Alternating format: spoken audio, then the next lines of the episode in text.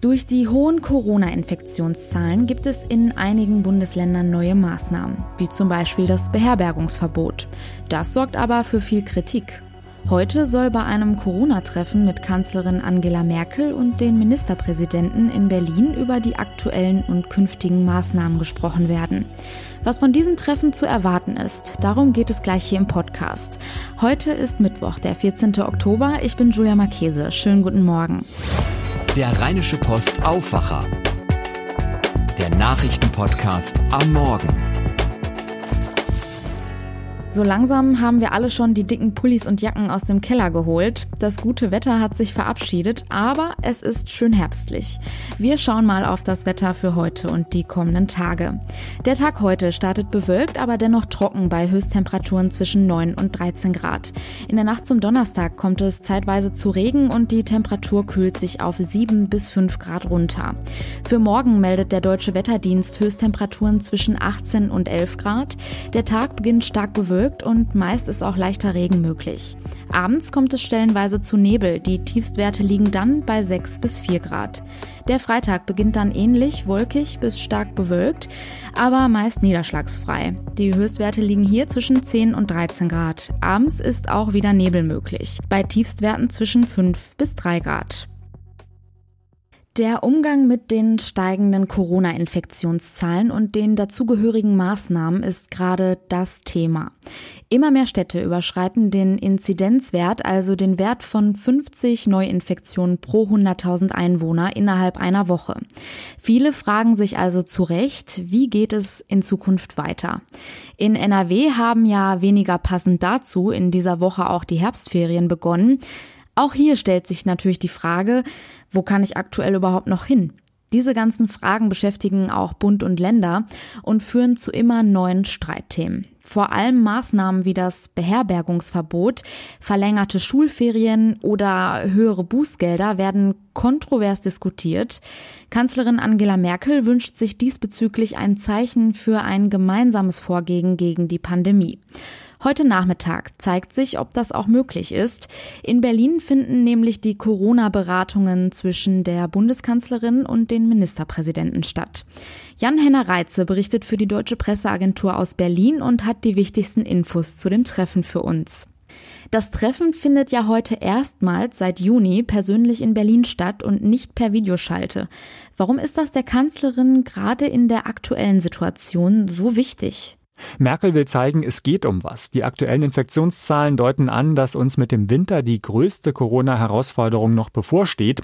Da brauchen wir jetzt eine gemeinsame Antwort, so Merkels Botschaft. Die erscheint aber gerade, wenn man sich im Moment die Diskussion um das Beherbergungsverbot anschaut, ganz weit weg. Im persönlichen Gespräch bewegt sich da der ein oder andere sicherlich eher noch mal mehr als bei einer Videoschalte und ein bisschen wird mit dem persönlichen Treffen auch ausgedrückt, neuen Lockdown, den wollen wir nicht.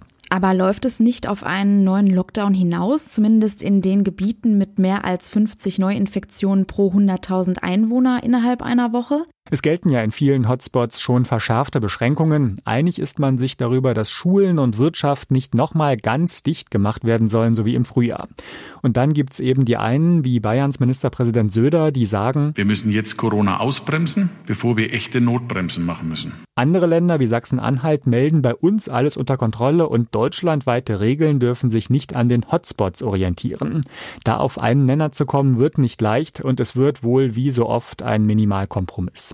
Die Diskussion drehte sich ja in den vergangenen Tagen vor allem um das Beherbergungsverbot für alle, die aus innerdeutschen Risikogebieten kommen.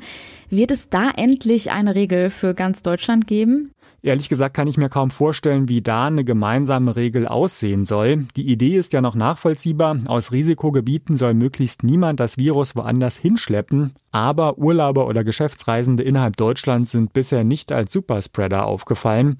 Urlaub bei der Familie geht ja trotz Beherbergungsverbots, obwohl innerhalb des privaten Umfelds das Übertragungsrisiko höher eingeschätzt wird. Und der tiefe politische Grabenkampf, dazu noch die Proteste der Tourismusbranche. Also ich sehe da wirklich keinen keinen Weg zur Einigkeit. Was sind denn andere Ansatzpunkte, wo vielleicht einheitliche Regeln eher in Sicht sind? Also ich kann mir am ehesten noch vorstellen, dass feste Mechanismen vereinbart werden, dann, wenn die Grenze von 50 Neuinfektionen pro 100.000 Einwohner innerhalb einer Woche überschritten wird. Wie? Dann muss die Teilnehmerzahl von privaten Feiern reduziert werden, eine nächtliche Sperrstunde her oder eine verschärfte Maskenpflicht. Das gilt ja teilweise auch schon in den Hotspots. Und auch die Bundesländer mit niedrigen Infektionszahlen dürften mit so einem Mechanismus keine Probleme haben. Auch mehr Kontrollen der bestehenden Regeln, sprich auch mehr Geld dafür, könnte ich mir vorstellen. Verlängerte Ferien werden aber bestimmt nicht beschlossen werden. Das Ziel heute sind also nachvollziehbare und klare Regeln. Danke, Henna Reitze. In Nordrhein-Westfalen wird es weiterhin kein Beherbergungsverbot für Reisende aus Corona-Risikogebieten geben.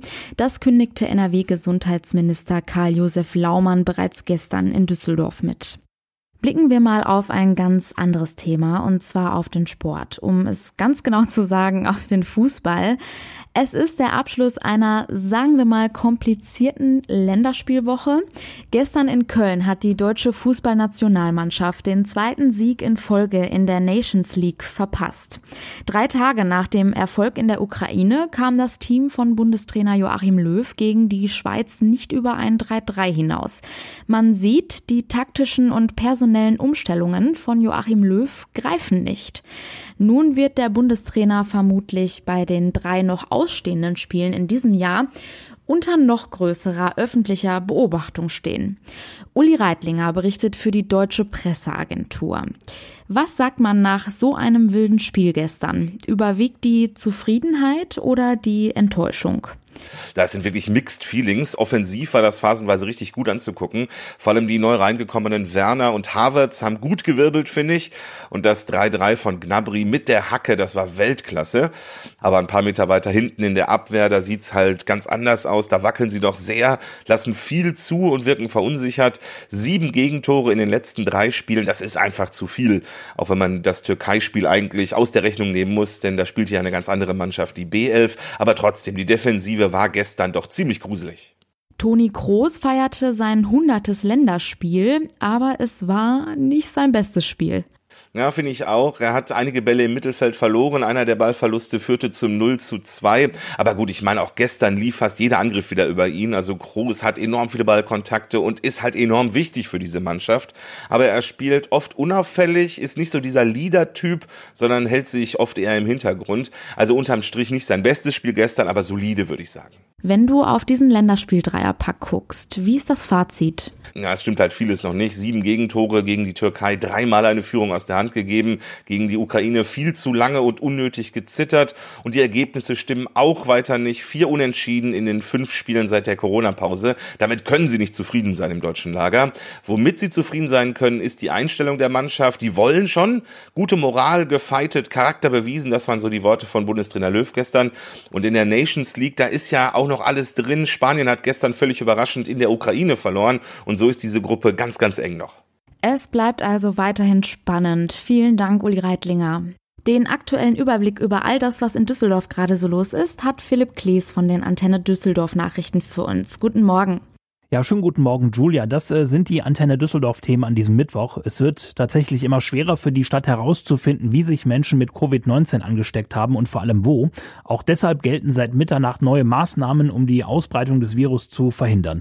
Dann berichten wir über den großen Streiktag am morgigen Donnerstag, haben die aktuelle Info, dass es endlich beim Glasmacherviertel in Gerresheim vorangeht und viele kleine Kulturbühnen der Stadt können sich über eine Spende freuen.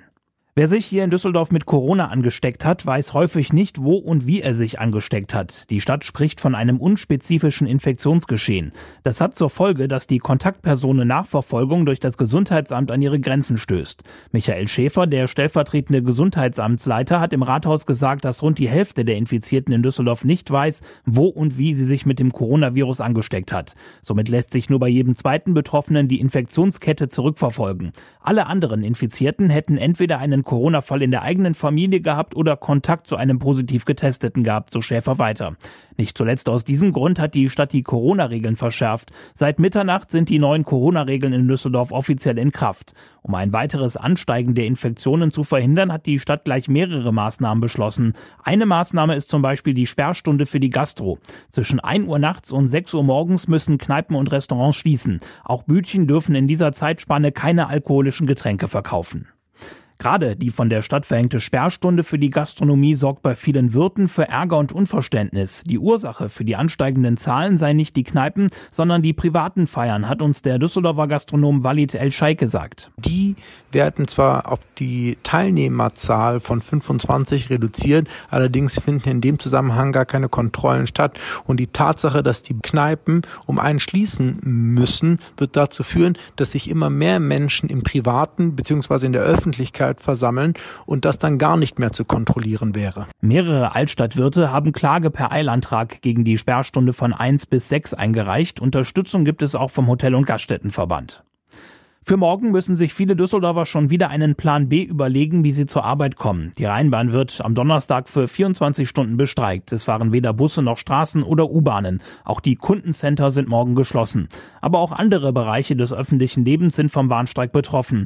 Die Gewerkschaft Verdi lässt noch einmal kräftig die Muskeln spielen. Neben der Rheinbahn sind auch die Beschäftigten von Avista, Stadtwerken und Sparkassen aufgerufen, die Arbeit niederzulegen. Und auch Kitas, Jobcenter und die Stadtverwaltung sind betroffen.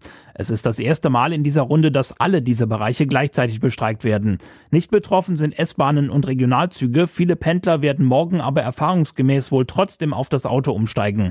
Auch aus diesem Grund gibt die Stadt die große Umweltspur im Bereich Werstner und Witzelstraße für alle Autofahrer am morgigen Donnerstag frei. Eine fast unendliche Geschichte hier in Düsseldorf scheint doch noch ein Ende zu finden. Im kommenden Jahr sollen nun tatsächlich die Bauarbeiten für das Glasmacherviertel in Gerresheim starten. Seit mehr als zehn Jahren gibt es Pläne für neue Wohnungen auf dem Gelände der ehemaligen Glashütte. Passiert ist lange Zeit nichts. Stattdessen wurde das Gelände mehrmals weiterverkauft. Jetzt sollen die Arbeiten aber 2021 starten mit einigen Änderungen. Statt 1500 sollen dort sogar 1700 Wohnungen entstehen. Der denkmalgeschützte Wasserturm soll als Wahrzeichen des neuen Viertels Viertels freigestellt werden. Dazu kommen Geschäfte, Gastronomie und neue Kitas. Mit dem Bau der Wohnungen soll spätestens in 2022 begonnen werden. Die freie Düsseldorfer Kulturszene kann sich über eine Finanzspritze freuen. Durch einen Spendenaufruf an die Mitglieder des Vereins Düsseldorfer Volksbühne sind über 45.000 Euro zusammengekommen. Die Volksbühne hat die Summe dann auf 50.000 Euro aufgerundet. Neun Institutionen haben jetzt jeweils 5.000 Euro überwiesen bekommen. Was diese Summe für die Kulturstätten bedeutet, hat uns Christoph Stößel vom Kabarett Flynn am Staufenplatz erklärt. Ich würde sagen, 5000 Euro ist schon sehr viel, äh, zumindest für so einen kleinen Betrieb, wie das Flynn eben ist. Und davon könnten wir schon mal so ein, zwei, drei Monate unsere festen Kosten bezahlen. Und man weiß ja nicht, was noch kommt. Vielleicht müssen wir auch wieder schließen. Insofern sind wir da froh, das jetzt so als Polster zu haben für die vielleicht ja harte Zeit, die da kommt. Das Geld sei auch ein gutes Polster, sollte es zu einem zweiten Lockdown kommen. Ich glaube, dass der zweite Lockdown wirklich wirklich, also es ist dann nicht mehr fünf vor zwölf, sondern eher fünf nach zwölf für aber alle Theater, egal wie groß, wie klein. Und äh, da muss wirklich was passieren, damit das nach der Krise, wann auch immer das dann ist, noch bestehen bleibt. Über Geld freuen sich unter anderem auch diese Institutionen, das Asphaltfestival, das Zack, das Komödien, das Forum Freies Theater oder auch der Förderverein Junges Schauspielhaus. Die Antenne Düsseldorf Nachrichten nicht nur im Radio und hier im Aufwacher Podcast, sondern jederzeit auch online auf unserer Homepage antennedüsseldorf.de. Danke für den Nachrichtenüberblick. Bevor wir jetzt zu den weiteren Nachrichten kommen, habe ich noch ein kleines Anliegen. Dieser Podcast ist nur möglich, weil viele von euch uns mit einem RP Plus Abo unterstützen. Ein großes Danke dafür. Wenn ihr noch nicht dabei seid, wir haben da ein kleines Angebot. Für nur 34,99 im Jahr bekommt ihr jetzt unser RP Plus Jahresabo. Das Abo kostet monatlich somit eigentlich schon weniger als ein großer Kaffee. Und es ist monatlich kündbar. Alle Infos dazu findet ihr aber auch auf rp-online.de slash abo-aufwacher. Schauen wir jetzt auf die Themen, die heute außerdem noch wichtig sind. In NRW fordern die Grünen ein Maßnahmenpaket der Landesregierung gegen die zunehmenden Waldbrandgefahren in Nordrhein-Westfalen. Durch die andauernden Trockenperioden sei die Gefahr dafür nie zuvor so akut gewesen wie in diesem Jahr. Schon bis Ende April diesen Jahres sei in NRW mit einer Waldbrandfläche von etwa 70 Hektar fast dreimal so viel zerstört worden wie im gesamten Jahr 2019. So die Bilanz der Grünen. Die meisten Brände seien durch menschliches Handeln ausgelöst worden. NRW will künftig wieder alte Güter- und Grubenbahnstrecken für den Personenverkehr nutzen. Wo früher Kohle rollte, sollen nun bald Menschen im Waggon sitzen. Bislang seien die Fördermittel des Bundes aber nur für die Wiederinbetriebnahme von Personenstrecken vorgesehen.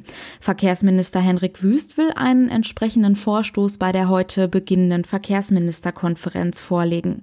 Als Beispiel nannte das Ministerium die Reaktivierung der alten Zechenbahn in Kamp-Lindfort. Diese könnte demnach in neuer Funktion für den Personen Nahverkehr genutzt werden.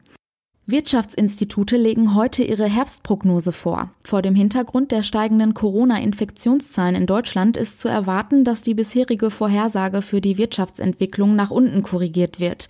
Anfang April hatten die Institute damit gerechnet, dass das Bruttoinlandsprodukt in diesem Jahr um 4,2 Prozent schrumpfen werde. Bei dem Versandhändler Amazon kommt es erneut zu Warnstreiks. An den Versandzentren Rheinberg und Werner seien die Beschäftigten zu zweitägigen Arbeitsniederlegungen aufgerufen worden.